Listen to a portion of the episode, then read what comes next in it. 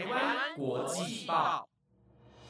，The Taiwan Times 制作播出，值得您关注的国际新闻节目。欢迎收听台湾国际报，我是黄涛，马上带您关心今天九月二日的国际新闻重点。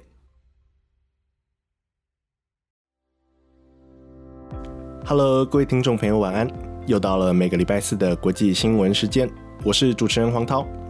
那么这周，首先我们来和大家聊聊分手之事。往往当我们谈到分手或是离别，我们总是不禁悲从中来。毕竟生而为人，我们都有情绪起伏，我们都有内心波澜。对于突如其来的分手或离别，我们难免一时之间无法承受。或许分手的原因有很多，或许在感情期间我们可以做得更好，又或许我应该或是不应该做什么事。往往当这些念头浮现在你我心中时，我们不免感到更加难受或是后悔。毕竟，我们都希望能够拥有一段长期的关系，然而到头来却没能成功。不过，换个角度思考，或许我们不必为了感情的结束而对自己感到后悔不已。或许，当我们回首过往感情时，不必对于某事某物感到遗憾，因为不要忘了，今日发生的种种都是你我未来成长的养分。那么，今天同样整理了五则国际要闻。首先是塔利班秀军武办丧礼羞辱盟军，美政府却保留合作的可能性。接着是美国半年丢弃一千五百一十万剂疫苗，然而低度开发国家却是苦等不到疫苗。再来是南韩欲强势推动媒体仲裁法，对此联合国特派员担忧伤害言论自由，以及半世纪来天灾数量增至五倍，每日平均夺走百条人命，世界气象组织对此发布报告示警。最后则是年少曾亲自祝贺英女皇加冕的名人上皇，如今成为史上最长寿的日本天皇。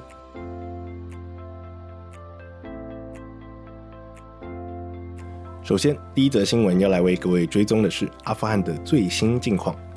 自从八月三十一日美军撤离之后，塔利班及其支持者便动作频频展开庆祝。先是在阿富汗的科斯特，将披着美国与北约盟国旗帜的棺木游街示众，庆祝最后一批美军的离开。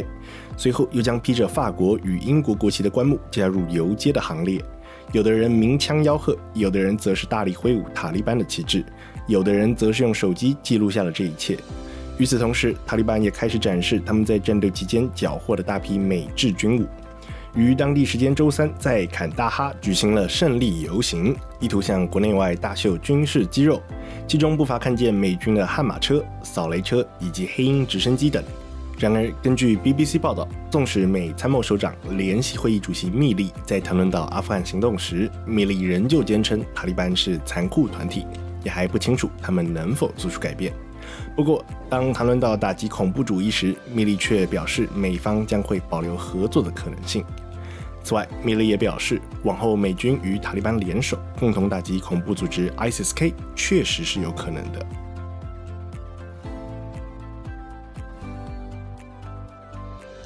第二则新闻要带您关注的是，根据美国政府数据显示。美国州政府与连锁药局从今年三月以来，已经丢弃至少一千五百一十万剂新冠肺炎疫苗。然而，这个数目远比过往已知的数据还要超出不少，甚至还有可能被低估。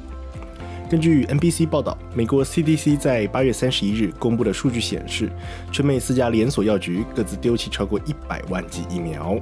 沃尔格林丢弃近两百六十万剂，CVS 丢弃两百三十万剂。沃尔玛丢弃一百六十万剂，艾莱德则是报废一百一十万剂。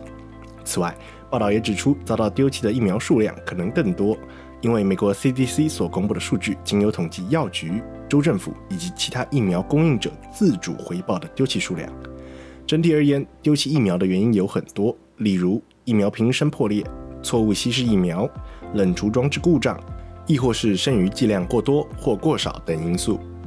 然而，正当美国大量丢弃疫苗之际，世界上却有许多低度开发国家却因疫苗不足而感到苦恼。例如，根据用数据看世界所搜集的数据显示，非洲大陆的完整接种率仅有百分之二点八 percent。对此，英国华威大学全球卫生法副教授塞卡拉拉表示，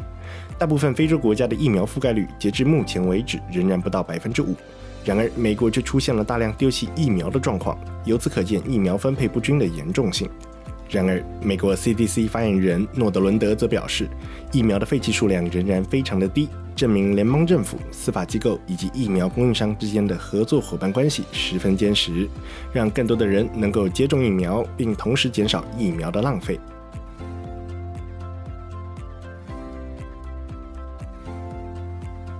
第三则新闻要带您关注的是，韩国执政党共同民主党近期为了管制假新闻，打算推动媒体仲裁法进行修法，进而引发了国内外媒体反弹。对此，联合国人权理事会特派员也表示忧心，期盼南韩方面能够依照国际人权标准再行修法。根据韩联社报道，联合国人权理事会言论自由特派员艾琳汉。在昨天，透过联合国人权事务高级专员公署的官方网站，公开表达他对于南韩国会可能通过的媒体仲裁法修法案的忧心之情。艾琳表示，南韩不能够以杜绝假新闻为理由，进而将限制言论自由合理化。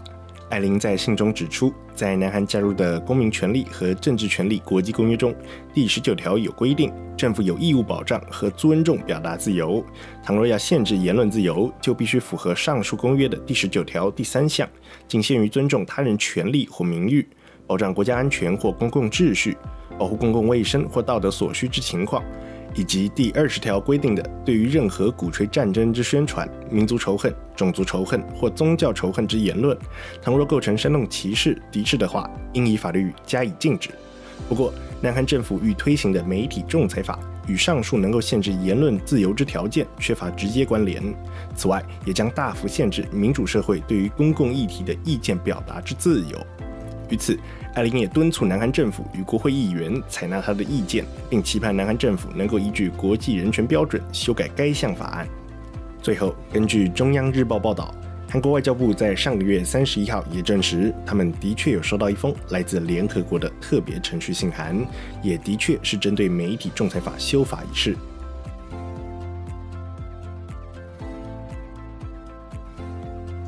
第四则新闻要带您关注的是，联合国机构在昨天指出，由于气候快速变迁的缘故，导致洪灾与热浪等天灾数量在过去的五十年来增至五倍之多。除了造成超过两百万人丧生之外，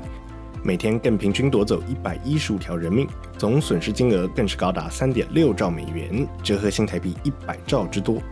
根据世界气象组织表示，这份聚焦于1970年至2019年的报告是有史以来对于极端气象与水文造成死亡及经济损失的最全面调查。这份报告调查了近五十年来的一万一千多次天灾，例如最为致命的1983年伊索比亚大旱灾，总计造成四十万人丧生，以及代价最高昂的2005年卡翠娜飓风，带来超过一千六百三十六亿美元的损失。此外，报告指出，过去这五十年，旱灾乃是夺走人类性命的主因，一共夺走约六十五万人的性命，而风暴也造成了超过五十七万七千人丧生。其余像是洪灾也导致了将近五万九千人丧命，而极端气候也造成了将近五万六千人丧命。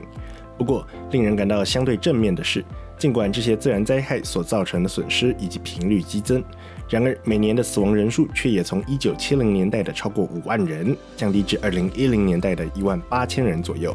对此，世界气象组织秘书长塔拉斯在声明中表示，天气、气候与极端降水事件的数量正在逐步增加。此外，由于气候变迁的缘故，世界各国也将面临日益严峻且频繁的天灾侵袭。此外，塔拉斯也表示。根据世界气象组织的报告也指出，在过去的半个世纪，极端天气、气候与降水等自然灾害基本上是每天都在发生。除了平均每天造成一百一十五人丧生，更造成二点零二亿美元的损失。然而，其中有超过九十一 percent 的死亡都是发生在发展中国家。随后，塔拉斯也补充，虽然复合性灾害预警系统的改善的确大幅减少了死亡率。然而，在世界气象组织的一百九十三个会员国中，却只有半数成员拥有此套预警系统。而这份报告的出现，就是希望能够提供每个国家更加详细的资讯，让他们能够用来协助政府建立良好的应对政策。